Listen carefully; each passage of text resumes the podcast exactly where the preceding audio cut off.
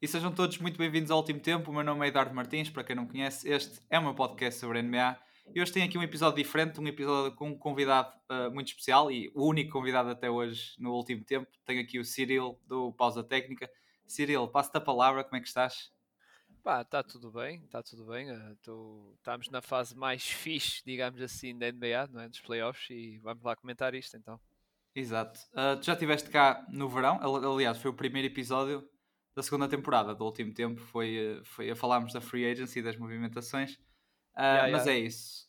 Eu yeah, no eu último lembro. episódio também referi que hum, queríamos ter mais convidados, não é? Uh, e se em princípio tudo correr bem também, iremos ter aqui o, o Gonçalo e o Marcos do Pausa Técnica na segunda-feira para falarmos dos jogos do, do fim de semana.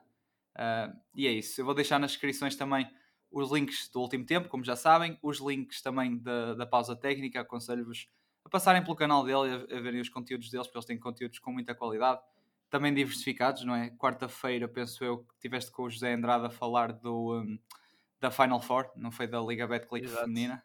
Exato, foi a fazer uma espécie de antevisão ao basquetebol feminino que já se encontra nas meias finais, a série maior de três, já fizeram o primeiro jogo, em que o Benfica e o Sportiva dos Açores já ganharam, e agora vamos para o segundo jogo no sábado.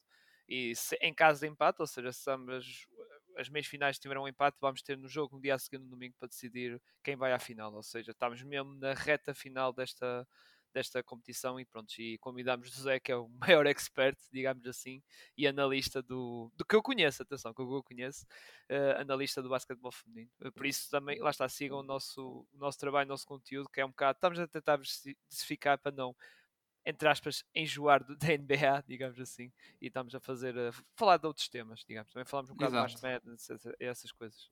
E um tema importante também que, que muitas vezes é esquecido neste país, não é? O outro lado do, do, do desporto. Uh, mas hoje vamos então falar dos playoffs da NBA uh, ah, e vamos começar aqui pela conferência esta. Eu acho que vamos até por ordem. Vamos começar aqui com Miami e Atlanta. Neste momento, Miami venceu os dois primeiros jogos. Vamos agora para, para Atlanta. Não há Clint Capella. Uh, Cyril, o que, é que, o que é que tens achado desta série entre os It e os Ox? Ora bem, uh, nós já, lá está no nosso podcast Pods Técnica, já falei um bocadinho disso, ou foi no podcast ou foi naqueles mini episódios que agora estamos a tentar fazer, que fiz com o Igor e com o Nuno Canossa, o Igor do Afunda 3, Nuno Canossa 3 pontos, mas uh, este Atlanta de primeiro jogo basicamente mostrou-se que estavam, vou dizer assim, um bocado quebrados fisicamente, lá está, vieram uma semana de play-in, quarta-feira, jogo decisivo, lá está, era win or go home, basicamente contra os Hornets, em que ganharam e depois no segundo jogo outra vez, não é? Porque era para a decisão do oitavo lugar, para ver quem ia aos playoffs, voltaram e tiveram que viajar para Cleveland, lá para cima dos Estados Unidos, para, para a Zona Norte, em que ganharam esse jogo também, e, de, e esse jogo foi na sexta-feira à noite, e depois no domingo, uh, lá nos Estados Unidos, era início da tarde, aqui era final de tarde, ou seja, nem tiveram 48 horas, lá está, repito, o jogo em Cleveland foi, eh, foi na sexta-feira à noite dos Estados Unidos e depois tiveram que jogar ao domingo à tarde. E depois mais a cena da viagem, que eles viajaram do norte do país, de Cleveland até Miami. Ou seja, tudo isso conjugado, claro. Uh, vimos uma equipa basicamente muito quebrada e os Miami sem grande dificuldade e também que lá está com o jogo do PJ Tucker e do Duncan Robinson, que estavam naqueles jogos em que as bolas deles entravam, uh, entravam sempre, tinha hipótese. Uh, acabaram por ganhar tranquilamente. Neste segundo jogo já não foi assim tão tranquilo, mas mesmo assim notou-se as dificuldades dos walks, porque lá está, uh, falaste muito bem, o Capela teve a lesão, foi na, zona, na altura do, do play-in, é? no, no, jogo até foi no jogo decisivo contra os, os Cavaliers, e se calhar era até uma peça interessante para a equipa, no sentido do lado defensivo, que é um dos jogadores que defende naquela equipa, embora pronto, os Miami não são muito conhecidos pelo jogo interior, são mais pelo jogo exterior dos, lá está, os tais triplos, mas lá está, foi um matchup muito terrível para estes, para estes Walks, dos piores que podia apanhar, porque este Miami são uma equipa bem organizada, muito experiente, e lá está, e onde o seu ponto forte está muito evidente, que é o lado defensivo, ali uh, Jimmy Butler, mesmo Laurie a dar, entre aspas, coça, entre aspas, embora houve ali um momento ou outro que realmente foi malzinho para o Trae Young, mas, mas, uh, mas a, a, cena é que pronto, basicamente os Walks apanharam uma equipa muito forte do JIT, no lado defensivo, que anulou uh, lá está, qualquer tipo de, de brilho que o Trae podia trazer uh, para estes playoffs. E aliás, nesse segundo jogo, se não fosse o Bogdanovic, esta série, o Bogdanovic estava a vir do banco, uma espécie de six-man, este jogo então também ia ter, ia ser um resultado super tranquilo para Miami. Uh, lá está, enquanto Trae Young, embora marcou os 25, 25 pontos, mas teve 10 turnovers, muitas perdas de bola, depois ele começou a inventar, uh, inventar passes, uh, prontos, lá está, depois lá está, quando o jogo não corre bem, o jogador entra assim um bocado, um bocado como é que você sai um bocado as coisas, a, a, sua, a sua visão de jogo, e isso já não está bem e fica enervado e pede a concentração e o foco. E claro, e, isso foi claramente em benefício, em benefício pós, pós JIT, em que ganhar este segundo jogo, como tu falaste. E agora eu acho que acredito que os Hawks se calhar podem ganhar um jogo, 3 ou 4 em casa, mas isto é Miami a 5. Pois, uh, exato. Eu também do que tenho visto desta série até vi, vi o primeiro jogo e, uma boa parte do segundo é os os Heat têm uma matchup incrível, né? porque eles podem, podem ter o Adabayo, podem ter o PJ Tucker, e depois quer dizer, vem um pick and roll e eles não têm problemas, não podem dar switch que qualquer jogador do Heat consegue ficar à frente do Trae Young, mesmo lá está o Bam Adebayo, que é um dos poucos centers que tem essa capacidade, e, e vê-se que depois o Trae Young tem dificuldades. Uh, e outros jogadores, o Max Struz também tem defendido muito bem, até me tem surpreendido bastante.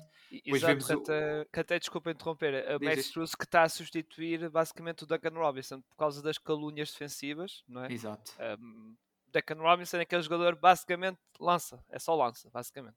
No, no, no aspecto defensivo. Não há mais nada. No, no, defensivo é basicamente é, vai cobrir o gajo mais fraco da outra equipa. Pronto, é basicamente ali no canto ou isso. Porque, e lá está, e foi por isso a passagem de Max Struz uh, uh, para o 5 titular foi mais por causa disso, por causa da questão da, da defesa, que lá está, o Eric Spolster já sabia perfeitamente lá está a qualidade que tinha do outro lado de, da equipa dos Walks, o Trey Young, mesmo Bogdanovic, como falei que estava em destaque, e ele é por isso que depois o Max Struz que era para mais, lá está, mais um jogador de qualidade defensiva para perturbar uh, o lado ofensivo dos Walks. Isso, e, e, e, depois é, lá está, é PJ Tucker, é Jimmy Butler, também vão pressionando, temos quase aquele aquele meio, meio termo entre um double team e o jogador ainda a manter, uh, lá está, a ficar à frente do, da sua matchup. Uh, depois os Heat também são uma equipa que conseguem muitas steals e são steals muito simples, mas por exemplo, de inbound, aqueles passos de inbound ou até passos assim mais preguiçosos dos Ox. Os Heat são uma equipa que nisso é muito forte e, e tem custado caro aos Atlanta. Eles até no segundo jogo não tiveram mal. Ele, aquilo até foi rinhido até para o terceiro período, mas depois o Jimmy Butler pronto, esteve 45 pontos, esteve muito bem. E, e eu gostei, porque uh, uma das coisas que eu critico no Jimmy Butler é, é, a passividade dele de vez em quando em certos jogos. Uh, e eu não espero que ele seja um Kevin Durant ou assim um, um jogador que assuma um jogo ofensivamente constantemente, mas gostava que ele, uma vez por outra, fosse tendo esse tipo de jogo quando é necessário. E acho que este, este segundo jogo, pronto, em Miami contra os Ox foi, foi esse estilo de jogo onde ele sentiu que se calhar precisava dar mais ofensivamente. Uh, e, e, gostei muito de ver isso também na parte dele. Exato, uh, parecia um, lá está, parecia o Jimmy, Butler, o Jimmy Buckets da bolha. Jimmy Exato. Buckets, parecia Contra os Lakers, versão. parecia muito. uh, próxima série, vamos falar de. Esta série eu errei totalmente.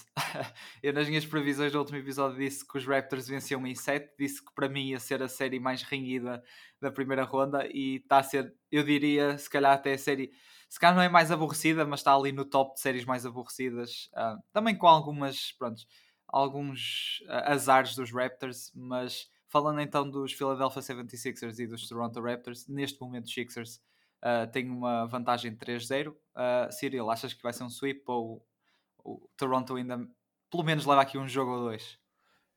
Pá, eu uh, acredito que provavelmente se calhar Toronto ganha o jogo 4, se calhar, e, mas depois Filadélfia fecha em 5, ou seja, acredito que Filadélfia, depois desta vitória, ainda por cima a última foi em overtime, uh, muita emoção, depois o, acho está uma espécie, não foi bem buzzer mas foi praticamente por décimas segundo, foi quase um buzzer do Embiid, naquele lançamento triplo.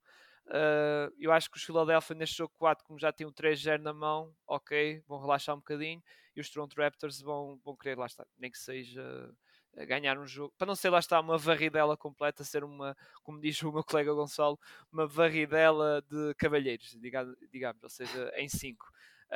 Uh, eu acho que vai ser mesmo acho que vai ser mesmo isso que vai, que vai acontecer.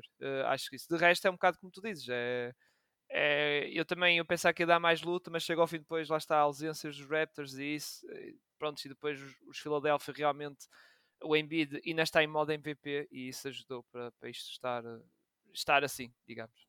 Exato, e, e mesmo os Sixers, eu acho também, não vou dizer que adormeci ali, mas se calhar achei que o James Harden tem, tem estado bem, apesar de não ser aquele Harden de, pronto, de Houston, mas tem estado a um, a um nível muito bom. Pois o Tobias Harris também tem estado muito bem, até defensivamente. O Tyrese Maxey, que está tá a ter uma época mesmo incrível uh, e continua nos playoffs. E, e, depois Toronto apenas, para mim, não, não tem resposta para o Embiid. Eh, quase ninguém na NBA tem resposta para o Embiid, e há muitos jogadores assim. Uh, mas, mas é isso. É, fico, fico um bocado com pena, porque acho que os Raptors até conseguiam um, mesmo ganhando este terceiro jogo, que podia muito bem ter caído para o, para o lado deles, uh, poderíamos, acho que poderíamos ter aqui até uma série um bocadinho mais interessante, mas, mas é isso. Neste momento é uma série um pouco, um pouco sem história. Exato, uh, exato. Exato, eu... lá está. Eu também tinha esse sentimento, como eu estava a dizer, mas afinal, pronto, vai, vai acabar sim por ter pouca história. E dá-me pena, lá está os Raptors que tiveram uma caminhada, precisamente esta parte final, muito engraçada, muito mesmo. Sim. Uh, pronto, e foi pena acabar assim, a aventura dos Raptors. E isso até, até foi o que me, o que me levou a, a gostar dos Raptors para esta série também, foi a maneira como terminaram a época. Terminaram a crescer, a crescer, a crescer, e uma pessoa depois também leva-se um bocado por isso. E, e pronto, os Sixers estavam ali mais em piloto automático, como eu digo, uh, não estavam assim a preocupar muito com as standings nem nada. Uh, mas é isso, neste momento está tá uma série um pouco desinteressante. Mas outra, série que está muito boa uh, é esta série Milwaukee Bucks contra Chicago Bulls. Neste momento está empatada. Uh, os Bulls que venceram o segundo jogo temos uma série empatada. Temos uma lesão em Chris Middleton, que em princípio, pelo que eu li hoje, deve ficar fora 3 a 4 semanas. Uh, e Cyril, passo-te a palavra, diz-me o que é que se achas que estes Bucks podem estar em apuros sem o Middleton ou se achas que conseguem se aguentar na mesma? Uh, eu acho que provavelmente agora com esta lesão de Middleton, que sinceramente muita gente fala que pode ser três semanas ou até quatro, ou seja, vai falhar esta primeira série e a segunda, mas pronto, a segunda série depois vê-se, não é? Agora estamos a falar da primeira. Acho que com esta lesão o Giannis vai ter que, lá está, vai ter que ser ele a carregar ainda mais no lado ofensivo da equipe e até o próprio Joel Holiday. Uh, provavelmente para substituir o Middleton, uh, se calhar vai ser uh, pá, não, ah, está, é difícil substituir o Middleton, é como eu digo, é um jogador, uh, pronto, é aquele é aquele canivete suíço, ou seja, faz, um, tem, faz, tem muitas ferramentas no lado dele. Ele é, é, um playmaker, ele também sabe defender, uh, sabe marcar, lá está, lá está, sabe lançar, sabe criar o seu próprio lançamento, já provou que também sabe ser clutch, ou seja, no, momentos, no último minuto consegue marcar os cestos, e isso, e lá está, é um bocado faz tudo, ganha-se também um bom saltador.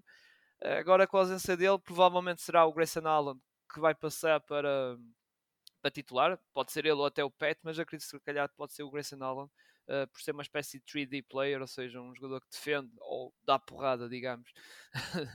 Lá está. Uh, sim, se forem fãs do Caruso vão perceber o que eu estou a dizer, não é? É, e ele vai ser mal recebido em Chicago agora que vem aí. Sim, sim, sim, sim. Mas uh, a, a, questão é que, pronto, acho que vai ser o que vai, ter, vai, vai entrar para, para o 5 titular. E aliás, ele se for mesmo apopado, ele não se importa. Ainda por cima, logo Grayson Allen, não, não se importa nada com isso. Uh, mas de resto, uh, opa, de resto, eu acho que eu acho que os Bulls podem se calhar ganhar estes, uh, estes, uh, estes jogos. Estes jogos não, se calhar ganham este jogo 3, mas depois acredito que acho que os Bucks, que nós estamos a ver os Bucks ainda em modo. Lá está, não estou com a quinta, digamos, uh, com a quinta mudança. Acho que não andam ali na terceira e na quarta mas acho que com esta lesão no Milton e com a derrota que pode acontecer, que é a minha aposta, embora não ouçam aqui a minha coisa nisso, não é? Eu não quero que vocês percam dinheiro, mas acho que se calhar no jogo 3 vão acabar por os Bulls ganhar outra vez, em casa, em Chicago. E aí depois os Bucks, os Giannis vai ter que dizer não, então vou ter que vou ter que ligar a quinta mudança e o resto da equipa também. Embora um bocado cedo demais, se calhar os Bucks não estavam à espera se calhar destas deste tipo de situação, uh, depois daquele jogo 1 que eles estavam a dominar, embora os Bulls também deram boa resposta. Depois, uh, eu até pensava que aquela, aquele jogo 1 já estava muito decidido, já estava, só que depois eles deram. Ainda deram voltaram um bocadinho. É, voltaram um bocadinho. Por isso eu acredito que vai ser isso, ou seja, os, os, os Bucks com esta situação de Middleton e mesmo com estes Bulls que eles estão a ver que, ok, se nós brincarmos muito com eles, isto pode alongar mais. O que é que pode acontecer? Que é que pode acontecer é que pá, é, é tal coisa, eles vão ter que ligar o, o pé, no, ou seja, pôr o pé no acelerador, o, principalmente os Giannis, e carburar com isto, porque vai ser complicado, é como tu dizes, vai ser em Chicago, mesmo não vai ser só o Grayson Allen, que vai ser, ah, está, o Grayson Allen vai ser o maior ocupado, mas mesmo assim é, os adeptos na cima de Chicago são assim algo fanáticos e é a primeira vez que já não vejam esta equipa, lá está, há muito tempo que já não viam esta equipa nos playoffs e vão ter um apoio e um suporte total e lá está. E depois, mesmo do outro lado dos Bulls, pode faltar ali uma peça ou outra, especialmente lá está o Lonzo Ball, não é? mas mesmo assim é uma equipa que se o Demar da Rosa tens uma noite inspirada, se o Caruso está num grande nível como teve neste jogo, o Vucevic também, que realmente foi dos melhores jogos da, com a camisola dos Bulls. Ele neste jogo foi dos, neste jogo 2 foi dos melhores jogos. Uh, é possível que eles, lá está, não vou dizer que ameaçam totalmente, mas que lá está, façam os Bucks suar e ter aqui, lá está, um jogo 6 ou até um jogo 7. Mas vamos ver, vamos ver. Acredito que, se calhar, como eu te disse, se calhar ganham um jogo 3 e depois os, os Bulls pegam no pé no acelerador e ganham até, lá está, ganham os próximos jogos até fechar a série em 6. Exato, e opa, eu concordo contigo. Um, é porque eu, eh, mesmo perdendo o Middleton, a impressão que me, também me deu foi que e especialmente no primeiro jogo, é que os Bucks também ainda, como tu disseste, ainda estavam ali na, na terceira ou quarta mudança. E aliás, o, Giannis foi para o banco no primeiro jogo, ficou muito tempo no banco. Eu acho que ele até jogou, uh, comparando com o Middleton e o Drew Holiday, jogou muito, muito menos tempo. Uh, e depois, quando os Bulls voltaram, o Giannis entra e abre ali novamente uma margem.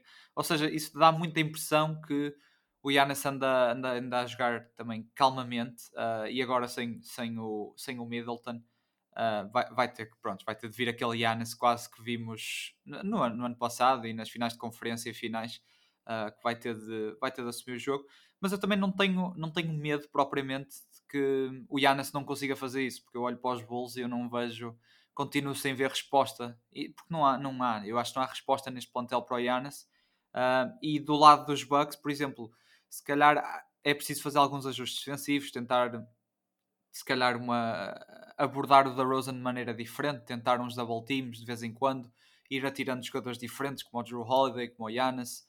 Um, e, e, vamos ver, eu gosto mais das opções que os Bucks têm para trabalhar com, uh, comparando com, uh, com uh, comparando com, com os Bulls, não é? Porque acho que é uma equipa que defensivamente é curta e por isso eu também acho que os Bucks, mesmo com a lesão, devem, devem se aguentar. Agora vamos ver como é que o Middleton volta, não é? Porque isto depois apanhando quem, sa quem sair de, de, Boston e de Brooklyn, acho que vai ser preciso ter, ter as peças todas, porque estas duas equipas também uh, têm estado muito bem. E aliás, até passo já para esta série, uh, porque é uma série onde eu vi os dois jogos e é uma série que podia estar 2-0 para os Celtics, 2-0 para os Nets ou 1-1. Uh, acho que aquilo podia ter caído para qualquer lado em ambos os jogos.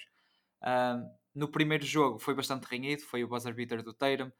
tivemos um Kyrie Irving fenomenal. Segundo jogo, os os Brooklyn Nets uh, têm, como se costuma dizer, um meltdown. Uh, um meltdown em que eu não sei o que aconteceu a Kevin Durant. A realidade é que os Celtics têm defendido o KD muito bem. Mal ele tem a bola, uh, costumam ter double teams. Quando o KD entra, digamos, para, para, aquele, para aquela zona que ele gosta do mid-range, vemos muitas vezes uh, um double team imediato ou um jogador, por exemplo, um Marcus Smart ou um, um Jalen Brown a tentar ir perturbar um bocadinho o KD, ver se lhe rouba a bola. Uh, e, e, eu acho que isso tem dificultado muito o jogo ao KD. E, e para ser honesto, acho que nunca vi um KD com tantas dificuldades ofensivamente como contra estes Boston Celtics. E depois, depois este segundo jogo foi muito, e eu referi isto no meu Twitter, uh, foi muito o supporting cast de ambas as equipas, porque o Jason Tatum começou horrivelmente, o Jalen Brown também, o KD também estava muito fraco. Tínhamos o, o Kyrie que começou mais ou menos. Acho que das superestrelas até era a que começou melhor, apesar de depois ter também arrefecido, no fundo. Uh, e foi, foi jogadores como o Grant Williams, como o Daniel Thies, como o Al Orford, mesmo aquele rapazinho, o Peyton Pritchard, tiveram muito bem no lado dos Celtics.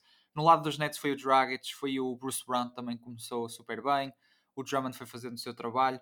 Uh, e, e, foi um jogo interessante porque lá está, os, os Nets iam vencendo, iam tendo uma margem, mas este supporting cast dos Celtics ia mantendo os Celtics ali numa distância onde ainda era possível uh, ir recuperar o jogo. E é isso que acontece, lá está, no final do terceiro período e no início do quarto período, o Jalen Brown tem ali um momento onde eu penso que ele marcou mais ou menos 10, 11 pontos seguidos, quase.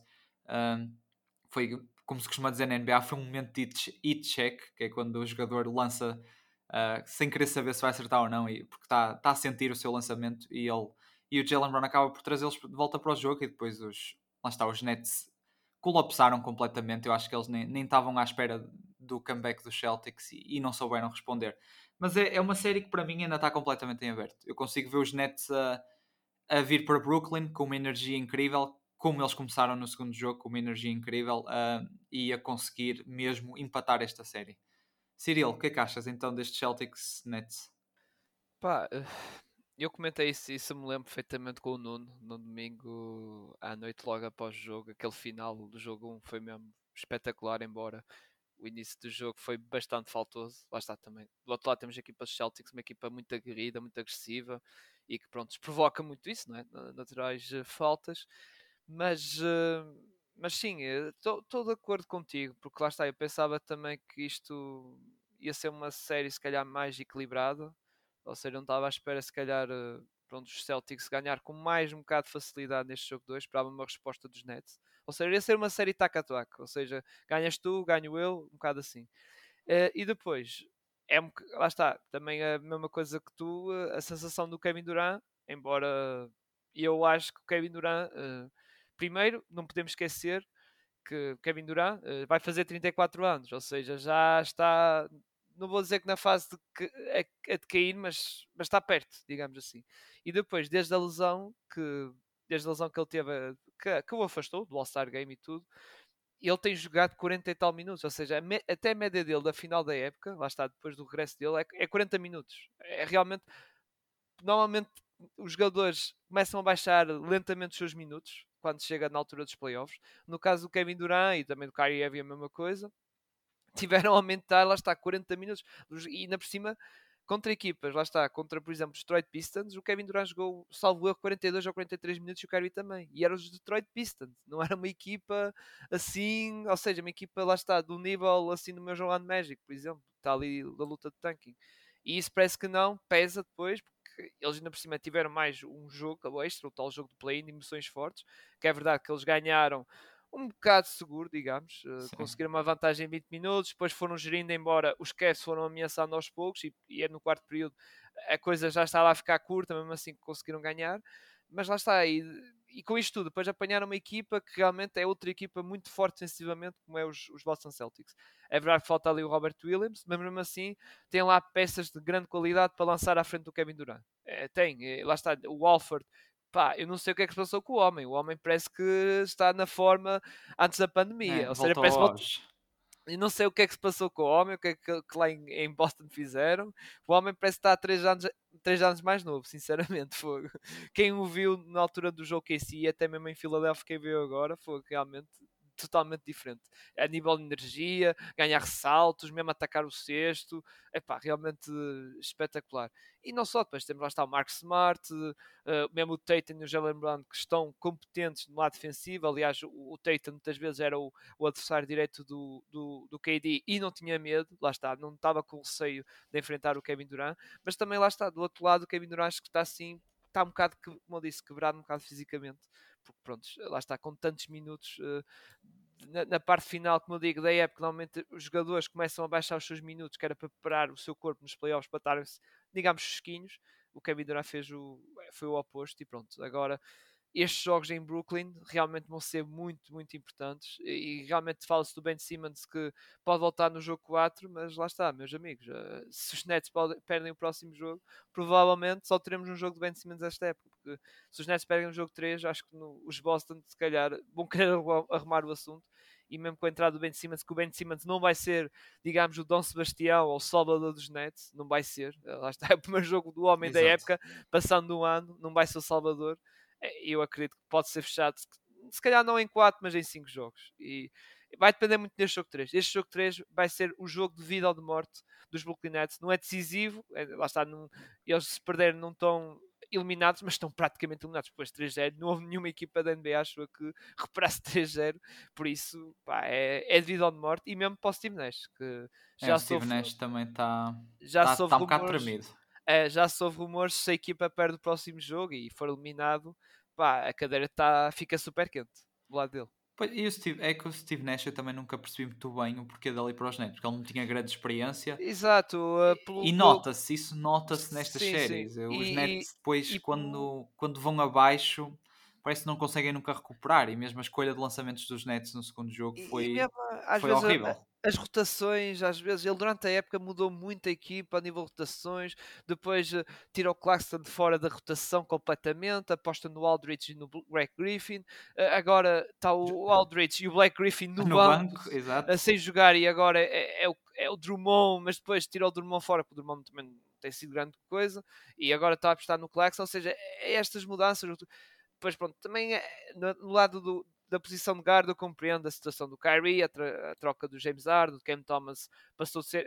Houve uma fase que era um jogador de 20 e tal minutos, depois passou a nem jogar, basicamente, mas isso, pronto, como tem a ver com o Kyrie. Quando o Kyrie, ele, acontecia isso desse, desse rookie jogar muito tempo quando o Kyrie não estava em campo, lá está por causa da questão do, da vacinação.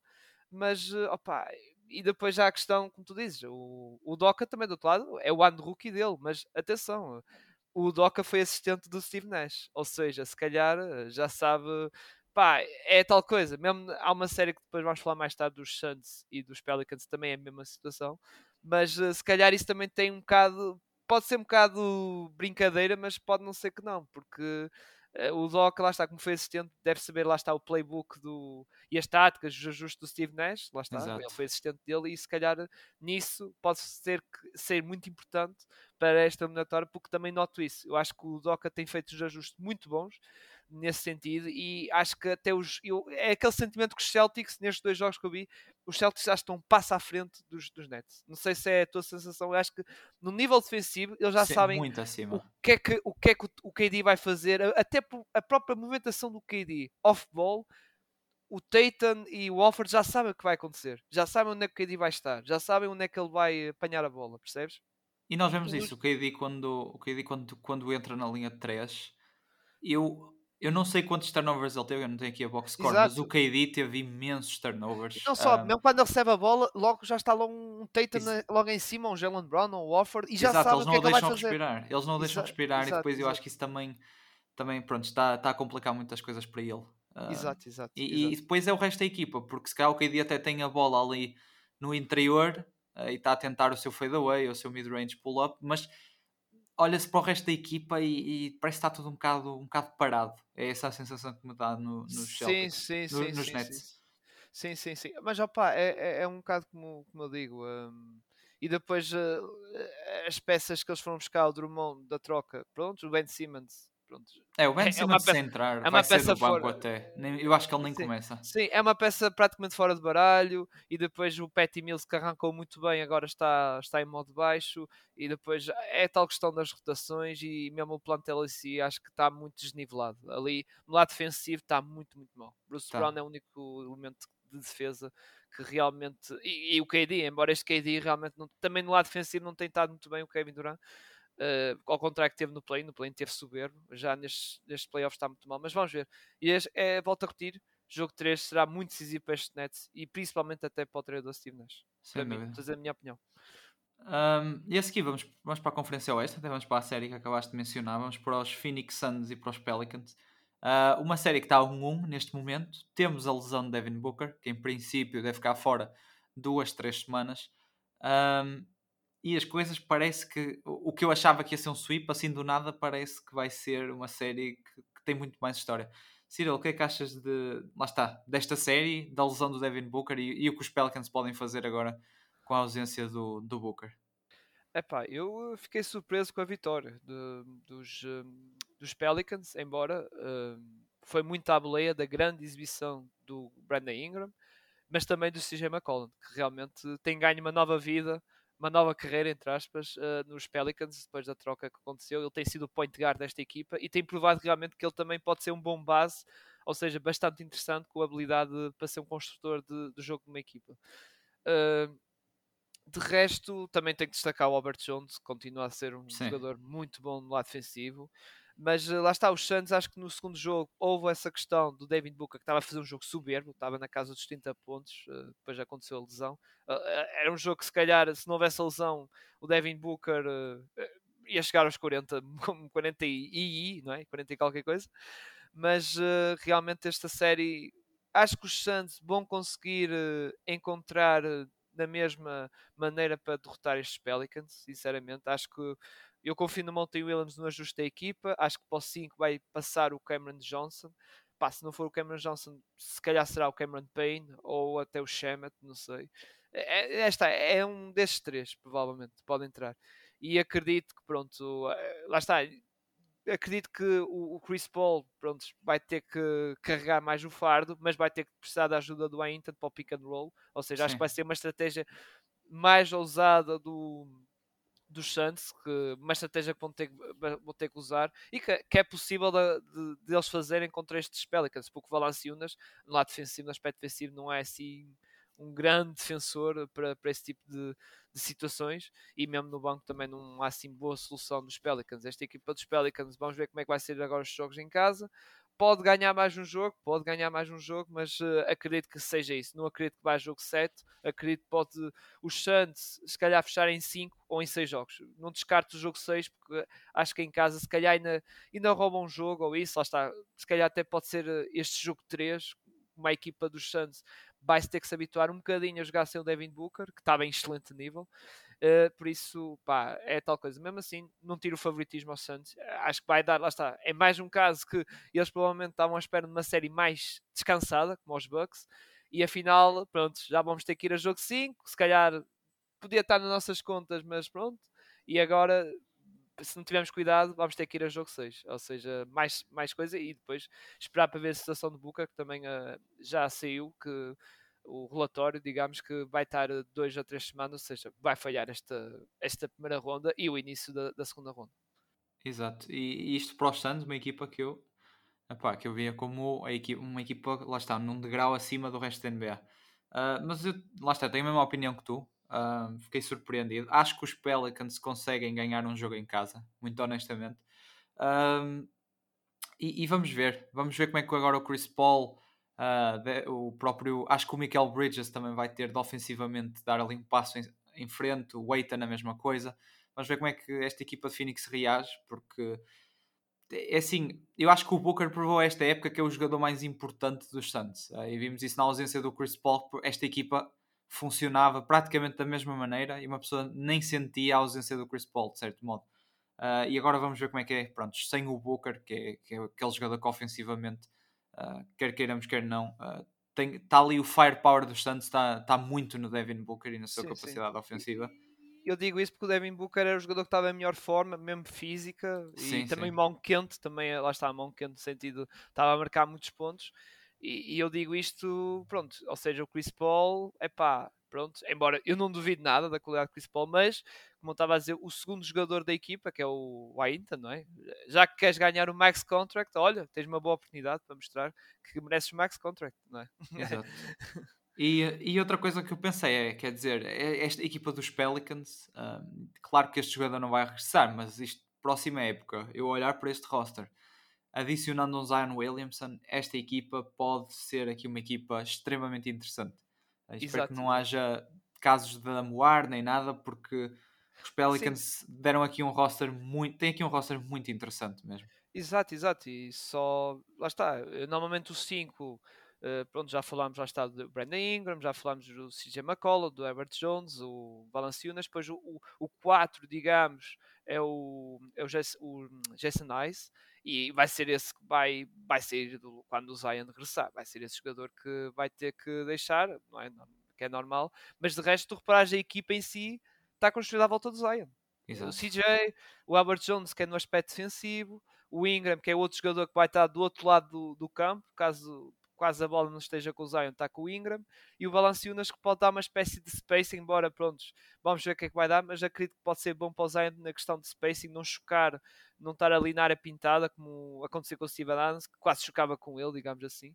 Uh, vai ser bastante interessante e mesmo no banco, lá está, tem o Devontae Graham, tem o outro jogador que pode ser uma boa peça e pode jogar ao lado do Zion, ou seja, do Zion que tendo a bola na mão e vê que não consegue penetrar bem para o sexto, eh, passa a bola para o Devontae Grant que possa fazer o catch and shoot e depois mesmo o, o Larry Nance que provavelmente será o substituto acredito do Zion uh, e será um jogador que para, para fechar também no, no interior, o, o, Larry Ness também é bom jogador defensivo e também, também sabe, agora tem lançado melhor até um bocadinho, principalmente na, na época dos Cavaliers. Mas é uma equipa construída, lá está, dos Pelicans e, e o Zion não se pode queixar de toda esta equipa, que realmente o trabalho Exato. de front office dos Pelicans foi, foi muito bom.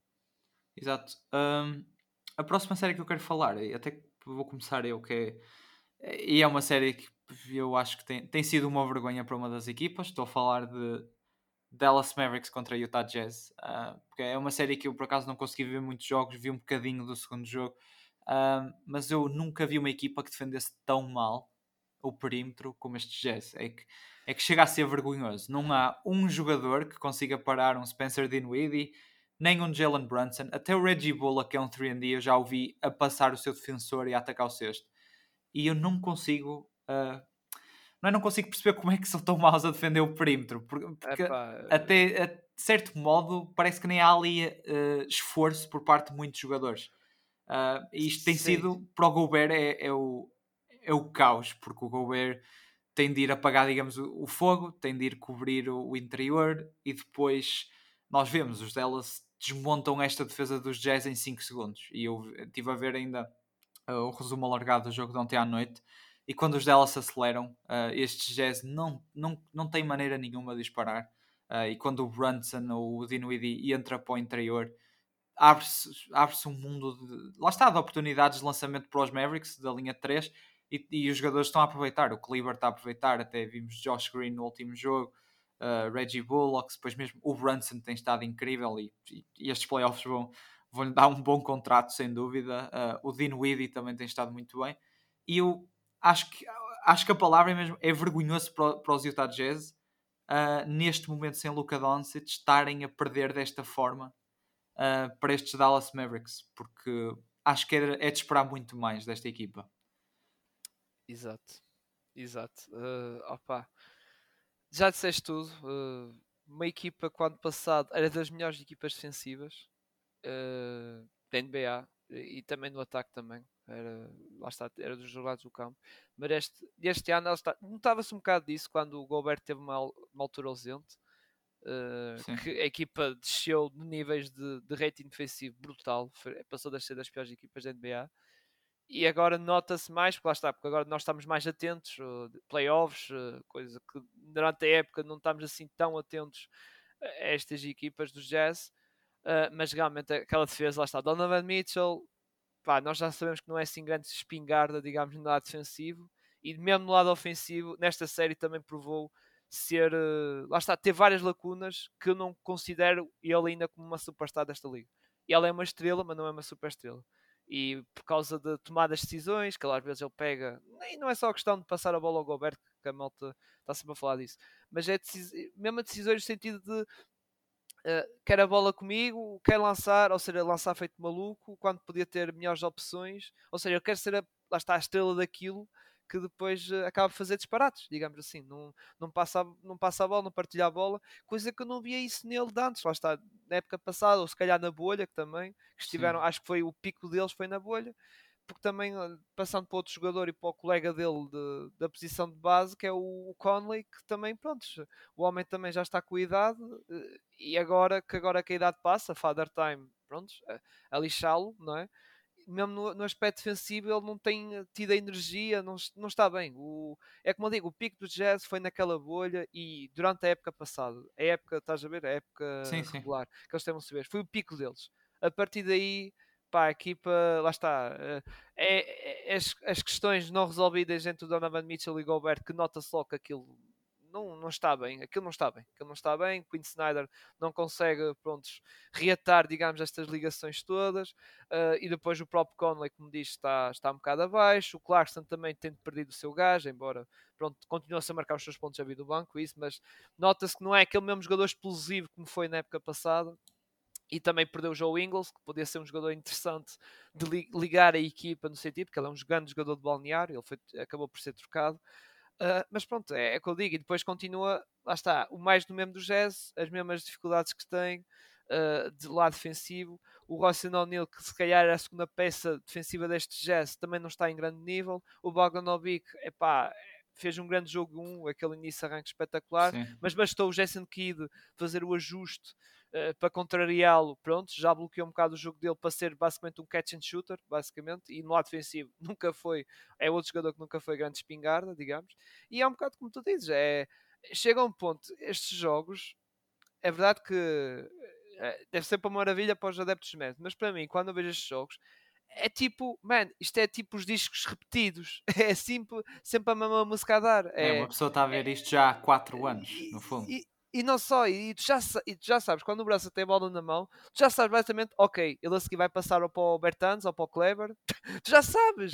Ou, se ele não tem o espaço ou o caminho para, para o sexto, ele pronto, já sabes que vai passar para um gajo que vai estar desmarcado para o canto, ou até para o, para o DF, DFS, que é o Dorian Finland Smith. Sim, sim. Uh, ou seja, pá, e já sabes, e, vai ser, e lá está, e repeat, repeat, é sempre a mesma coisa, e, no, e do outro lado não vês nada, e, e mesmo do lado do ataque, já sabes que o Gobert ninguém vai passar a bola a ele, já sabes que o Donovan Mitchell se calhar vai fazer aqueles se calhar vai fazer aquele shot maluco dele.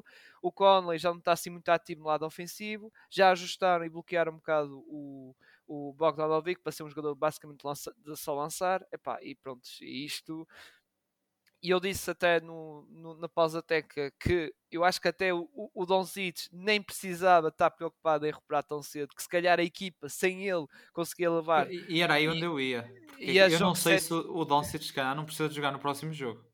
E, e acredito que vai isso acontecer. E, e, eu, não, eu até disse, se calhar o Doncic não vai jogar, uh, já está o próximo jogo, a equipa se calhar sem ele consegue ir a jogo 7 e não sei se não, e não sei se não acaba Exato. por ganhá-los é, é, que se ganha, epá, mesmo, mesmo, mesmo se o Luca Donzitos regressasse e, e perdesse, estou a dizer, mesmo se no cenário mais alegre o Donzitos regressasse no jogo 4 ou 5 e os Jazz perdessem, aquilo ia haver uh, muitas mudanças drásticas, como o treinador, ou saída que se fala muito do Gobert. Agora, se perdessem Donzitos, então é que vai ser mesmo. Lá está, é, é o fim, é o fim disto. É, é o fim é, de Utah. Mas, mas isto, atenção, o fim já está quase pré-anunciado, percebes? Só falta mesmo sim, aquele, sim. Último, aquele último o prego, no caixão. caixão. Exato. É o último Exatamente. prego no caixão. Mas a questão é que se for sem o Luca ou Eduardo, então isto é, é um caixão, logo. é um caixão de lata, digamos. Percebes o que eu quero dizer? Tipo, sim. é mesmo isso. Percebes? É que foi e... mesmo um enterro, um enterro acho que sem, sem grande brilho, digamos. E uh, é que eu não vejo mesmo os jazz. É que os jazz, a única maneira que eu sinto que eles têm de vencer, ou, é, ou marcam mais pontos que estes delas, ou então têm sorte nos cestos, se calhar, de, lá está, do Maxi Cleavers, Bertons, uh, Dean Widdies ou o Finney Smith, ou os, os triplos destes jogadores não caírem, porque lá está, defensivamente, não, não vai ser agora do dia para a noite, eu creio, que os jazz vão começar a ter estes jogadores, estes Bondonovich, Donovan Mitchell, como disseste, o Conley a, defender bem, a conseguir parar o Brunson e o Dinwiddie, que nem são jogadores por aí além, mas que neste momento parecem, parecem all-stars a, a, ser defendidos por, por estes jogadores do Jazz. Uh, e é isso, eu para mim também acho que eu acho que estes Dallas têm muitas possibilidades de vencer-se com o Luca uh, e, e, estamos mesmo a ver o final, o final dos Jazz, que isto já, já, já são muitos anos e como tu disseste, e disseste bem, a relação entre o Gobert e o Mitchell não é melhor. Um, e, e, eu acho que o próprio Donovan Mitchell já, já, está um bocado cansado de estar aqui em Utah e mesmo o Gobert também já deve estar um bocado cansado de, lá está, da parte ofensiva dos Jazz e, e, do que ele tem de fazer defensivamente, porque o Gobert defensivamente não tem ajuda nenhuma. Um, e é isso, desta série já estamos fechados, uh, também não vamos bater mais nos Jazz, eles já vão ter de ouvir muitas, muitas bocas na off-season, muito provavelmente. Vamos agora para uma série que também não está a ser muito interessante, mas também que era expectável, que é os Golden State Warriors e os Denver Nuggets. Os Warriors que vencem 3-0 neste momento. O Curry, eh, acho que é uma série excelente para o Curry até descansar, porque eles, muito provavelmente isto vai ser um sweep, não é? Uh, e o Curry, pronto, veio daquela lesão, tem vindo do banco, os minutos vão aumentando aos poucos e nem há necessidade propriamente do Curry, do Curry jogar. Uh, Cyril, o que é que, pronto, não é que haja muito para dizer sobre esta série, não é? Mas o que é que tens achado destes Warriors, pelo menos, e que perspectivas tens para eles agora com finalmente com este roster todo saudável novamente? Epá, eu uh, é assim, Curry, se queres ganhar um prémio individual, pá, tens de fazer o que estás a fazer nas playoffs. Sais do banco, Jordan pula titular, vens do banco depois e fazes o que estás a fazer. não, mas, mas pronto, é, é compreensível que ele está a vir do banco por causa da questão da lesão, não é? E tem jogado até com time limit, embora cada vez, lá está, acho que neste jogo ele teve mais tempo de jogo ainda e vai ser assim gradualmente, ou seja, está a aquecer um bocadinho para depois estar no seu, da sua forma a 100%, embora dentro de campo o Curry tem, pronto, tem sido um grande destaque desta equipa. É o Curry mas, pronto, do habitual. É o Curry, não é bem o Curry, mas está tá, tá a ficar o Curry que nós Exato. que nós estávamos a ver, por exemplo, nisso da época que nós estávamos a falar do MVP, lá está, que estava soberbo, só que depois daquela daquele, daquele recorde que passou, ele perdeu o gás e agora já está a voltar a ter e já está a ter no momento certo. Lá está, este é o momento certo para ele ganhar o gás outra vez e, e, e estar naquela forma incrível.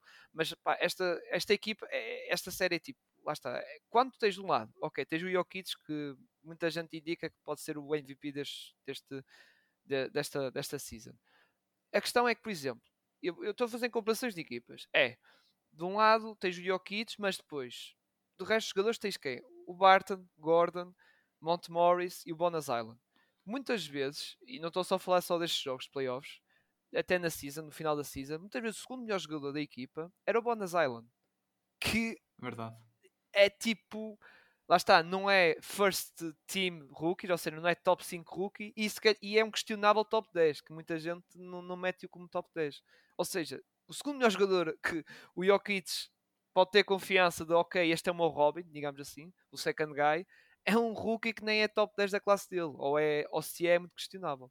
Enquanto do outro lado, é como eu digo, do outro lado, e vamos tirar parte do Stephen Curry, que é o meu jogador da equipa, um Draymond Green, um Clay Thompson, um Jordan Poole, eram claramente, a este nível, eram claramente os segundo melhores dos Nuggets. Sim. Claramente. E o Wiggins, se calhar, até era um segundo melhor ali a par de um Gordon ou do Barton. Ou seja, no mesmo nível, o Wiggins. É, é para vocês verem. Estou a falar do quinto melhor jogador desta equipa, o Wiggins.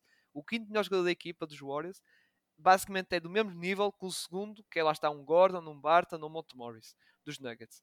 E claro, e depois o Jokic está também, outro caso de um jogador que está assim um bocado, nota-se um bocado de quebra física, embora neste jogo ele esteve soberbo, lá está. Eh, porque pronto, está a tentar ver se isto não seja uma varridela e, e tenha um recorde pela negativa de se caso ser MVP, ter sido o primeiro MVP a ser varrido na primeira ronda dos playoffs, eh, que vai ficar um marco, digamos. Lado histórico dele, que embora ele bateu vários, já bateu alguns, algumas questões históricas com esta época que ele fez, mas eh, agora este é pelo lado negativo. Mas é pá, não, não há assim muita gente, eu ainda pensava que os Nuggets podiam dar luta, mas era muita questão. Eu não estava à espera, lá está, de um regresso do Curry, não estava à espera do Jordan Poole, primeira vez nos playoffs, a estar neste nível soberbo, não estava à espera.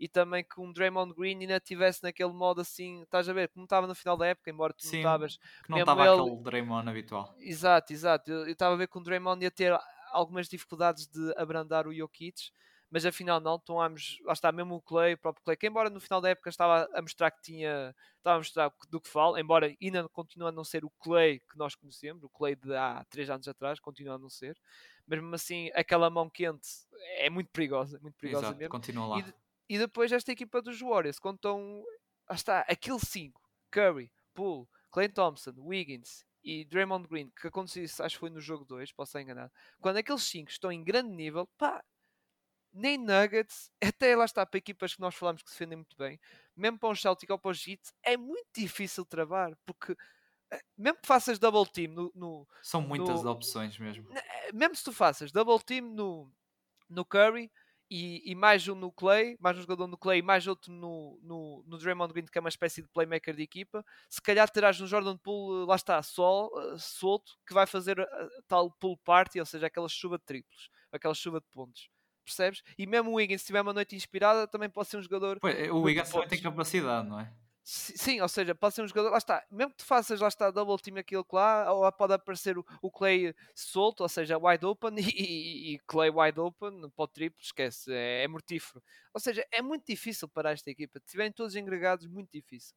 Mesmo a melhor equipa da de, de NBA defensiva, lá está, como disse, uns Celtics, uns Miami, vai ser muito difícil parar esta equipa, que nota-se que ainda está ali aos bocadinhos a acelerar os pecados, mas que se aquilo afinar realmente, lá está, no próximo jogo é contra quem? Contra os Memphis, que pode ser, lá está, já um, um desafio bem mais complicado, digamos. Uh, eu acho que aí eh, também vão passar e depois lá para a frente. Ou seja, a equipa, Sim. o que eu quero dizer é que a equipa está no ritmo, está a encontrar o seu ritmo aos bocadinhos e esta série serve para isso. E, e se isto tiver no, chegar a um ponto no ritmo alto e na altura certa, lá está nas finais da conferência, que provavelmente pode ser, lá está, ou um chão nos Dallas Mavericks e depois na final esta equipa torna-se muito difícil de parar e de abrandar. Mas vamos ver, vamos ver como é que vai ser, porque como já vimos até nestes playoffs, uma lesão pode mudar um bocado o paradigma da equipa. Embora neste caso como falámos já dos Sandals Bucks, não muda muito, mas depois numa fase adiantada isto pode mudar muita, muita coisa. Basta uma lesão, lá está. Basta Exato. um Curry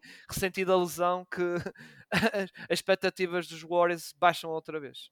Não digo para esta eliminatória, que esta eliminatória já está no papo, mas depois no futuro da, destes playoffs.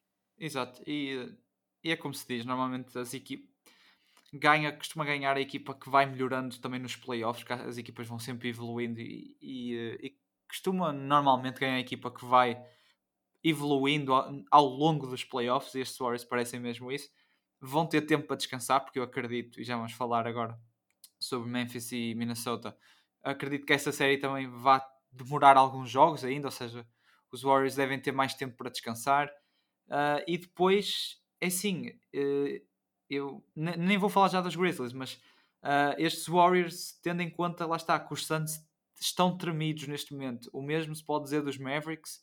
Uh, vamos ver como é que é com o Luca, mas neste momento a Conferência Oeste parece-me que está a alinhar-se um bocadinho para o lado dos Warriors. Lá está com a, quest a questão da lesão do Booker do Doncic uh, e, e, a questão também dos Warriors estarem, lá está, a melhorar com, com esta série e finalmente tem aquele plantel todo e, e, pronto, está saudável ao mesmo tempo e estão, e a progredir com isso. Uh, mas é isso, vamos ver. Não há, acho que desta série de Denver não há mesmo muito a dizer. É o Jokic quase contra o mundo. Uh, o Draymond tem defendido muito bem o Jokic também, ou pelo menos o melhor que pode. Uh, e é isso. Eu acho que, acho que vai ser um sweep até dos Warriors, para ser honesto. Mas vamos, vamos falar de uma série que é mais interessante. Vamos falar de Memphis Grizzlies contra Minnesota Timberwolves. Que foi uma série que eu vi, por acaso vi o primeiro jogo, vi um bocado do segundo também.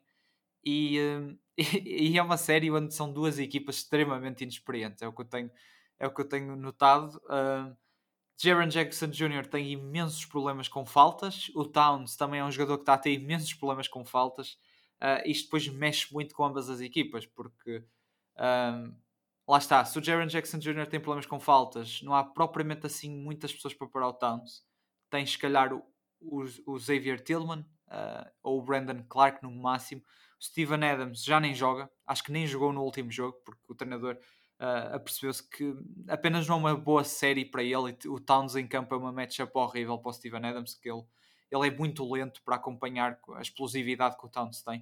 Uh, mas é isso, tá, os Grizzlies neste momento têm a margem de 2-1. Uh, ah, vencem ontem um jogo que, que, é quase como o jogo dos Brooklyn Nets contra os Celtics, que para mim é, é um meltdown dos Timberwolves. Uh, e muito mérito, e volto a dar destaque a este rapaz, muito mérito do Desmond Bain, que eu acho que o Desmond Bain sozinho trouxe estes Grizzlies de volta para o jogo uh, e teve mesmo muito bem a lançar três e, e, a criar os seus próprios cestos quando parecia que a equipa não conseguia criar nada era ele sozinho quase no drible a criar os seus próprios cestos consegue trazer os Grizzlies de volta para, para o jogo e eles lá está uh, com o Towns com problemas de faltas uh, o Brandon Clark a entrar também muito bem teve, teve um jogo muito bom ontem à noite Uh, lá conseguem, digamos, roubar esta vitória em Minnesota e acho que pode ser uma vitória para eles construírem agora e se calhar terminarem a série em 5 ou 6 jogos.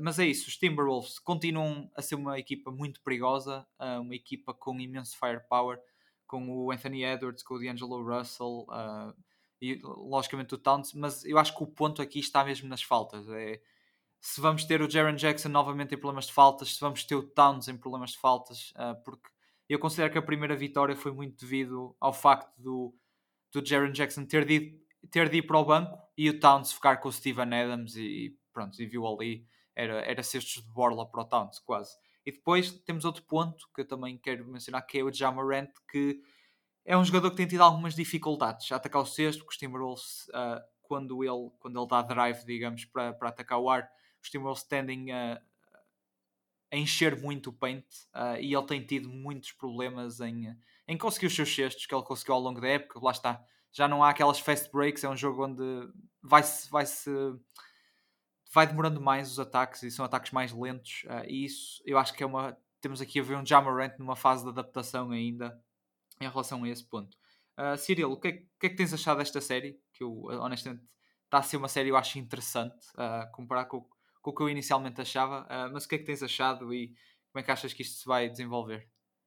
Epá, hum, em primeiro lugar, aquela primeira vitória, lá está o primeiro jogo, hum, não fiquei tão surpreso, porquê? Porque os Timberwolves vieram daquela vitória, que eles fizeram uma festa muito grande em casa contra os Clippers no play-in, ou seja, estavam com a moral em alta, uh, prontos, a emoção, tudo, e acho que também apanharam de certo modo os Grizzlies desprevenidos. Os Grizzlies pensavam que, ah, eles vêm aqui todos contentes, sei quê, mas nós vamos uh, fazê-los ver a realidade. E chegam, ou seja, pensavam que era uma tarefa fácil. E, e acho que acabaram por, eh, prontos, por serem surpreendidos pelos Timberwolves naquele jogo que claramente estiveram em grande nível, embora há uma coisa que, que eu destaquei, aquela percentagem de, de, lançamentos, eu disse não ia durar, eh, não ia ser assim para Sim. sempre, digamos assim. E o que aconteceu nesse segundo jogo foi exatamente isso, ou seja, bastou os lançamentos começarem a falhar e a equipa ressentiu claramente nisso e depois do outro lado eh, como o coletivo conhecemos dos, eh, dos, eh, dos Memphis Grizzlies, embora como tu dizes, o Jamoran está a passar dificuldades, porque também esta equipa dos, dos Timberwolves, mesmo que tenha uma peça ou outra muito fraca no lado defensivo, são bem cobertas, digamos, por um Pat Beverley, por um Vanderbilt, do Shannon McDaniels, ou seja, são, ah está, tentam tampar esses buracos e tentam criar dificuldades e pressão do Jamorant. E, e, depois até o próprio, pronto, depois já a questão, como se falaste do Jaron Jackson Jr., que agora passou a ser o, o titular center, porque Steven Adams, basicamente, neste tipo de jogo e com o seu principal rival, o Conley Towns, não fazia grande sentido. O Steven Adams está no, no, banco, no banco, não, no, em campo, só se fosse para estar ali à beira do Vanderbilt e mesmo assim o Vanderbilt não é um jogador que está ali no, à beira do sexto, digamos assim, só se para ganhar, lá está um ressalto ou isso, mas uh, fizeram bem esse ajuste e isso foi provado neste, neste jogo 3 que pá, foi um bocado como disseste, uh, eles estavam a ganhar por 20 e tal, não era? 24 ou 25 pontos, não é? Acabou de ser período. Sim, sim. E depois de repente aquilo, opá, aquilo não Pois é, é, é, um bocado como veio a crítica americana, que pronto, muitas vezes não gosto porque elas às vezes exageram e pronto, essas coisas, mas desta vez eu dou razão porque realmente é para o treinador é isso, é muito mal, porque para mim acho que tinha que fazer timeouts para ajustar a equipa, para patinar os jogadores, e na por cima em casa, lá está, a questão é que é em casa, pá, se for fora de casa, ok, outra equipa com o apoio do público e isso começa a reduzir a, a vantagem para uma dúzia de pontos e não sei o que, ou seja, está mais sujeito a acontecer isso. Agora em casa deixaste perder um controle do jogo totalmente e depois acabaste por perder uma diferença, já não sei se foi quase 10 pontos, não é? Mas, ou sim, seja, é pá, eu sei que faltavam 10 ou 9 minutos, o encontro de Desmond Bain faz aquele triplo de, de igualar a partida. E depois, mesmo assim, os Memphis continuaram a acelerar e os Timberwolves estavam no registro lado negativo. E depois há, há, é tal questão do o coletivo, acho que são duas equipas muito difíceis de, de, prever no sentido de porque são duas equipas muito rápidas. Lá está, o basquetebol que, que, que ainda estão a platicar agora nestes playoffs não é bem atípico dos playoffs. Lá está, se tu comparares o pace deste jogo com, com os de, de outras séries, digamos. Sim de outras séries, tipo dos Philadelphia, até, até do, do próprio dos Dallas, até dos Nets contra os Celtics, este pace de jogo que eles estão a fazer é muito rápido. Lá está, é um bocado como tu disse, são jovens isso, e, e é por causa disso que provavelmente eles estão ali a correr para trás para a frente. O Jamorant parece que a bola queima nas mãos dele e ele está ali a tentar ver maneira para, para marcar pontos rápido. Embora, pronto, na, na parte final do jogo era normal, porque estavam a perder por 20 e tal pontos, era normal que tinha, tinha que acontecer isso por causa da recuperação, mas é uh, pá, e, mas eu acho que eu, a minha previsão, penso. Uh, diria que isto até podia ir até jogo 7, mas sinceramente eu continuo, lá está. Uh, uh, e desculpem um bocado para demonstrar um bocado o meu ódio, entre aspas, ao Colin Anthony Towns, porque epá, eu continuo a considerar o Colin Anthony Towns, embora antes considerava como o melhor center a nível de skills, mas, mas uh, atualmente acho que o Jokic deu um salto em cima dele, o Embiid também, mas epá, ele continua a ser o mesmo jogador de sempre, continua a estagnar e no lado defensivo, é verdade que neste jogo fez muitos blocos, mas mesmo assim é um jogador que, mesmo no resto da série, vai estar sempre com aquela questão da fall trouble. Pá, porque ele não, lá está, não é grande defensor e muitas vezes uh, vai à procura. Lá está, é a maneira que ele trava o jogador é, tem que ir à falta. Pronto. E depois resmunga com o árbitro, que não é, lá está, não, não é grande sinal, ele está sempre ali a chorar para o árbitro, não sei o quê. E o árbitro o que é que faz? Ah, é? A seguir então, numa que esteja em dúvida, se calhar vou-te lixar. Pronto. E, e, acontece isso e mesmo, e mesmo a questão do lado ofensivo. Aliás, ele neste jogo só fez 8 pontos. Como é que é possível? Tu queres um franchise player, lá está. E já no play foi o mesmo.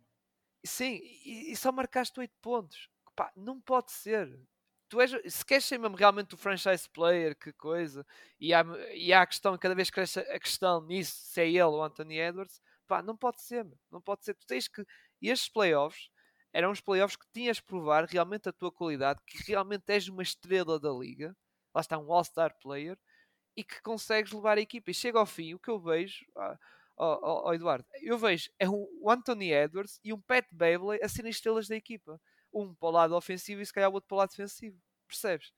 É, sim, sim. é, é que fico assim indignado. E nestes playoffs que eu pensei, prontos, vai ser este ano finalmente com o Anthony Towns, mesmo que caia, mesmo que percam este jogo, esta série contra os Memphis Grizzlies, vai cair, ou seja, cai de pé e vai mostrar o seu valor, lá está, fazer, lá está, se calhar double doubles, ou seja, 20 e tal pontos e uma dúzia de ressaltos e um grande nível.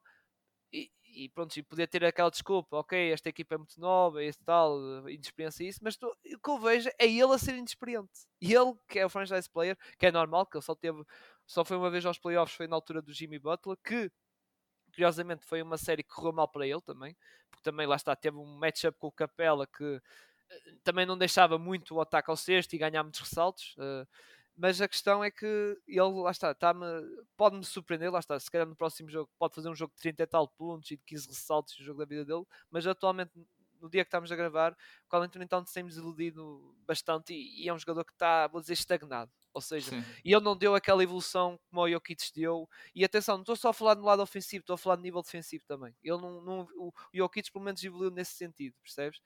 o, o, Cat não. Continua eu não sei se o facto dele. Eu não sei se o facto dele, tá, de, dele ter estar parado tanto tempo que ele houve ali aquela fase dos Timberwolves que ele nem jogou durante bastante, acho que foi alguns meses. Eu não sei se isso também não o pode ter prejudicado no desenvolvimento dele. Uh, não sei, mas, mas concordo contigo. Também acho que o Towns esperava-se, lembro na, na draft class dele, esperava-se que fosse um jogador, lá está, um Joel Embiid, eu acho um jogador desse nível e nunca acabou por nunca acabou, é assim, ele ainda pode chegar lá, mas para já uh, ficou, ficou naquele nível ali de All-Star uh, e parou aí. Nunca, nunca deu aquele passo em frente. Nesse, nesse sentido concordo contigo.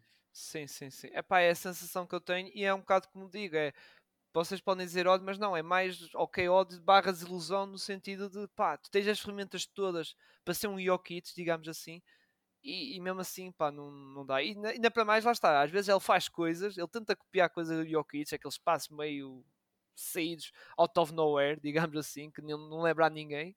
E ao ser a tentar ser um copycat, e lá está, às vezes. E, e em campo, muitas vezes ele chega a ser um bocado criança, no sentido de parece estar ali a querer provar que sou o melhor scorer da liga, sou o melhor atirador de, melhor score da liga, não, melhor uh, big man score da Sim. liga e shooter e não sei o quê, e consigo lá estar a fazer os tais passos a Jokic e depois no final dá, dá este tipo de resultados e, e, e, ele só perde nisso que depois chega a um ponto, tens um miúdo como o Anthony Edwards que está a evoluir o seu jogo, o Anthony Edwards, e que aos bocadinhos está a amadurecer, lá está, sophomore, no ano passa, ano passa para terceiro, tem esta experiência de playoffs e chega ao fim e ele é que vai ser o, o franchise estrela. player ou a estrela principal da equipa, é como eu digo. Disse, até já fiz isso no Twitter, já não sei quando é que foi, que eu disse basicamente, foi num comentário, já não sei de quem, que eu disse: Calma, Anthony Towns, tem cuidado que para o ano, se calhar, tu vais ser do All-Star Game e para o teu lugar vai entrar o teu colega, o Anthony Edwards. Por isso é uma coisa que, que é bem possível, é bem possível. Uh, bem, eu acho que em relação aos playoffs estamos falados, uh, mas ainda, que lá está, tu avisaste-me aqui de uma notícia que, que saiu quando estávamos aqui a gravar o episódio, uh, que o Charlotte Hornets, no fundo, digamos que terminaram o, a experiência do, do seu treinador James Borrego e agora vou supor que vão arranjar um novo treinador, vamos ver quem vai ser. mas, mas para falarmos um bocadinho sobre isto, Cyril, o que é que é sim, eu acho que isto era previsível, mas uh, achas que os Hornets fazem bem em livrar-se do seu treinador? Não. Pá, não. não. Pá, porque ele, eu vou dizer isso e vou usar uma expressão numa conferência de imprensa que, que o próprio Rego disse. Ele, quando chegou à equipa, a equipa estava miserável, digamos assim. E depois fez um registro de 23 vitórias, depois cresceu para 33 no ano seguinte, que foi com o Lamels eh, veio, e agora subiu para 43. E, e ele disse no sentido de o recorde da equipa deste ano, se fosse no ano passado, acho que até, lá está, ficava, se não fosse, não ia ao playoff direto, mas ficava em sétimo lugar, ou seja, a melhor posição para o play-in. E, ou seja, e a equipa, no sentido de eu acho claro que este não era um treinador futuro dos Hornets, queriam dar um passo seguinte. Mas acho que esta equipa, ok, há questões do Lamelo, há a questão, ou seja, que ele tirava muitas vezes o Lamelo, mas eu, eu, acho, eu acho que nisso eu também eu sou grande fã do Lamelo e às vezes ao, primeiro não percebia muito isso, mas eu, eu, agora começo a perceber porque é tipo, o Lamelo muitas vezes fazia faltas desnecessárias. As tais wish falls, que era tipo à procura da steal eh, e isso, e às vezes pronto, lá está, provocava a falta, e o treinador como castigo metia no banco e o treinador Borrego mostrava ao Lamelo que ok, tu até podes ser a melhor estrela desta equipa, mas não és o. Lá está, não, não, como é que vou dizer? Tipo, nesta equipa não é só tu que jogas bem, no sentido, ou seja, a equipa pode estar a dar conta de si na, sem ti, ou seja, tem o Miles Bridges, pode estar o Rosier, o Gordon Edwards, se tivesse, lá está, ele agora está lesionado, não é? Mas Gordon Edwards, ou seja, a equipa pode dar bem conta de, do trabalho sem, sem tu fazer estes parados, que às vezes o Lamel, pronto, é normal, é miúdo e extrovertido e isso, e às vezes exagera também, e às vezes quer fazer tudo e mais alguma coisa. E eu acho que o, o James Borrego, eu deixo, basta aí, e eles perderam outra vez no play-in. Mas lá está, ninguém, ninguém pensava, ok, a expectativa desta equipa era eles irem ao play-in ano, com este plantel eles para o play-in. E agora o pessoal pode dizer, ah, mas uh, eles não defendem, continuam a não defender. Opa, mas o que é que o homem pode fazer em relação a isso? Se eles, por exemplo, na trade deadline, deram o Errol e o Isaiah Thomas, pá, que são jogadores de quê? Jogadores da frente, não são grandes jogadores defensivos. O que é que o homem pode fazer mais? Não pode fazer grande coisa o que ele fez foi muito bom, que foi tipo, fez com que o, Miles Bridges desse uma explosão. É verdade que é o contract year e estou com receio que os Warnets, especialmente o MJ, o Michael Jordan, que é o dono da equipa, fique maluco e também deu um max contract que, que fala-se um bocado disso, e eu acho que não é. O Miles Bridges não é jogador de max contract, é um jogador para, para ganhar bom dinheiro, é, mas não é um max contract. E, uh, e depois mesmo outros jogadores, lá está o Rosier, mesmo o próprio Lamelo, a evolução do Lamelo, mesmo o Devontae Grant que acabou por sair, também tem uma Sim. versão bastante interessante das mãos do, do Borrego. Opa, eu não percebi esta saída só se, atenção, só se os Hornets tiverem uma, uma carta na manga, ou um treinador já pensado e já palavrado para vir.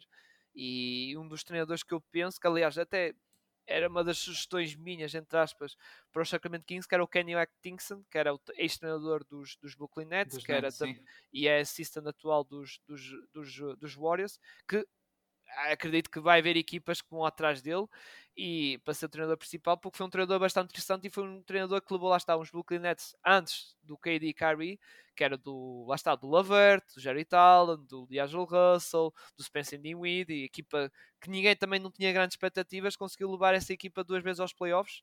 É verdade que eram na primeira ronda, mas era uma equipa sem grandes expectativas, que até algumas diziam que não ia aos playoffs e acabaram por ir duas vezes acredito que pode ser, lá está, o próximo passo desta equipa e seja um coach de, lá está, o tal coach de development, ou seja, de, de evolução dos jogadores, de envolvimento, e pode ser esse próximo passo. Se não, opá, eu acho que é um bocado como eu digo, o Michael Jordan tem que fazer sempre uma burrice, se não é num ano, lá está, todos os anos, antes de ano não, tem que fazer uma burrice. E se forem buscar, lá está um treinador tipo um Alvin Gentry ou um, um Walton, lá está, um, lá está o Walton, que era antigo treinador dos Kings, opá, por amor de Deus, é, lá está, é mais uma burrice de Michael Jordan e, e, não sei, não sei como é que vai ser. Não sei. Uh, eu estava a gostar do trabalho do Borrego. Eu pelo menos dava mais, mais um ano para, prover, para provar, percebes? E a equipa também dar mais um passo em frente e se calhar investir melhor em peças defensivas, digamos, e não é buscar os Geralds e os Zaya Thomas, que são jogadores de qualidade, mas lá está, não. não, não uh... Defensivamente, quer dizer, o Isaiah Thomas. Eu é, acho que nós ambos conseguimos marcar no Isaiah tipo, Thomas. Tu, tu, tu, tens, tu tens já uma equipa muito forte no ataque e tu com essas contratações ainda. Ok, depois mais. Ainda depois mais uh, carvão ali no ataque, ou seja, para aquilo ainda aquecer mais. Mas depois no outro lado está muito frio, está muito fraco. Opa. E é que eu digo, o Hornets vai continuar a ser aquela equipa de marcar mais um com o adversário. Porque, e se não tiverem aqueles jogadores inspirados, como eu disse, Lamelo, o Rosier, o Gordon Hayward, o Bridges, epá, vai ser muito complicado ganhar jogos e se quer ir ao, ao playoff, porque ao playoff direto ao sexto lugar, acho muito, bastante complicado. É uma equipa que, mesmo para o ano, eu apostando agora, mesmo sem saber as movimentações de, de off-season, era uma equipa de play-in, digamos, mas uh, e até podiam ir aos playoffs, com sorte, lá está, play-in, um ou dois jogos, tudo é possível, não é?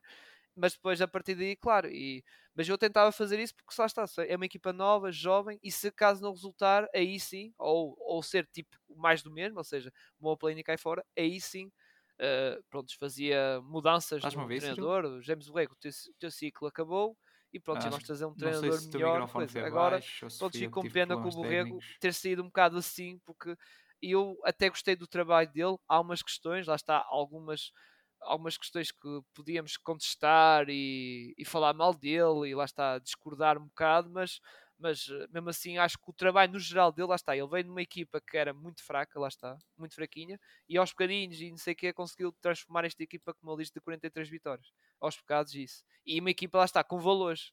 Uh, um Miles Bridges quase candidato a MIP, um Lamelo All-Star, um... Bem, tivemos aqui uns problemas técnicos, mas para, concluir o episódio também, para não deixarmos aqui abruptamente uh, terminar as coisas assim, uh, em relação aos Hornets, eu também estávamos aqui a falar e, e eu concordo contigo no sentido de se calhar poderiam esperar mais um ano porque a equipa tem evoluído uh, e eu até quando fui à pausa técnica disse que é dois anos seguidos a ir ao play-in e, e vão sair tipo, e saem de forma um bocado, um bocado feia do play-in uh, mas a equipa evolui e evolui com, com poucas adições. E como eu tinha referido se calhar está na altura de deixar Gordon Hayward ir embora, arranjar maneira de limpar um bocadinho aquele salário e ir buscar alguns jogadores com mais idade, um bocadinho mais experientes, aquele típico, aquele típico 3D player uh, para ajudar um bocado ali, lá está, ter à beira de Lamelo e Miles Bridges uh, e melhorar a equipa defensivamente, porque com Mason Plumlee, uh, Montrezl Harrell e Isaiah Thomas, como disseste, mesmo Gordon Hayward, defensivamente a equipa não, não tem peças nenhumas e, e o James Borrego não tinha não tinha com não tinha grandes peças para trabalhar com uh, do lado defensivo.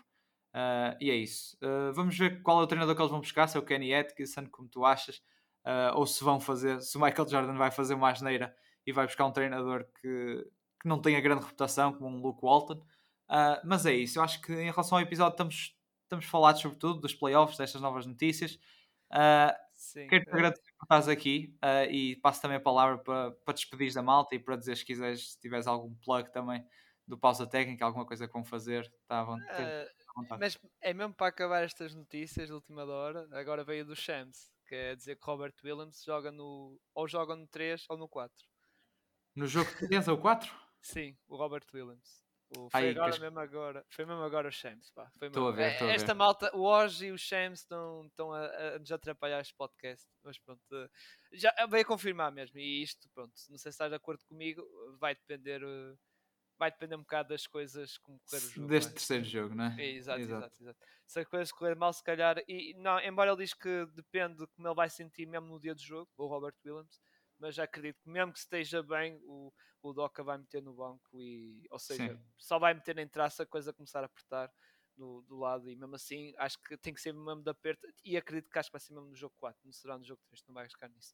Mas sobre o, o podcast, sim, sigam as nossas redes sociais, Twitter e Instagram, como disseste muito bem, Eduardo, e também os nossos, nossos episódios que temos nas plataformas de áudio, ao costume, Spotify, Google Podcast, Apple Podcast, no YouTube os nossos diretos, que como falei no início tivemos o da, de, sobre o basquetebol feminino, também já fizemos o episódio ontem, quinta-feira, a falar também um bocado de uma situação da, uh, da situação da semana destes playoffs, em que convidámos também um podcast brasileiro a meia curta, uma dupla de rapazes eh, muito boa também para comentar, e lá está do outro lado do Atlântico. E uh, pronto, sobre o próximo episódio vai ser, vai ser mais do mesmo. Agora que estamos nesta fase dos playoffs, vai ser só falar dos playoffs, não é? Para a semana a mesma coisa. Uh, provavelmente será, lá está o, o episódio para a semana, se calhar. Uh, é muito provável que é na quinta-feira, que é o nosso dia, vai ser a falar do, do final dos jogos da primeira ronda e, algum, e o início, se calhar, de segunda para muita gente, vai ser comentar isso. E pronto, e durante, durante a semana ou isso, estejam atentos, porque mesmo, mesmo nós e o Eduardo, a comunidade de podcast de Portugal, podemos fazer lá está uns mini episódios ou spaces a comentar se calhar uns jogos da noite ou um jogo em si, como foi, por exemplo, no domingo passado, o tal primeiro jogo entre os Nets e o Celtics Steve O e no canal de 3 pontos. Estejam atentos, tanto nas nossas redes sociais como também aqui do Eduardo, que também está junto nessa Sim. comunidade para participar. E, e, pronto, aliás, tu vais estar na segunda-feira com, com meus dois colegas, não é? Exato, segunda-feira vou ter aqui o Gonçalo e o Mar e, e mais malta, quem quiser aparecer, tu também estás convidado, obviamente. Não, uh, não, e... não, pá, não, eu já estou, eu já estou farto deles, pá, já estou, é? já, já basta, já basta uma vez por semana, pá, já basta, já. então quinta-feira com eles. Eu, se, se, se ouvirem este, este episódio, pronto, já, logo a seguir o próximo tweet da pausa técnica quer dizer Cyril está despedido da pausa técnica.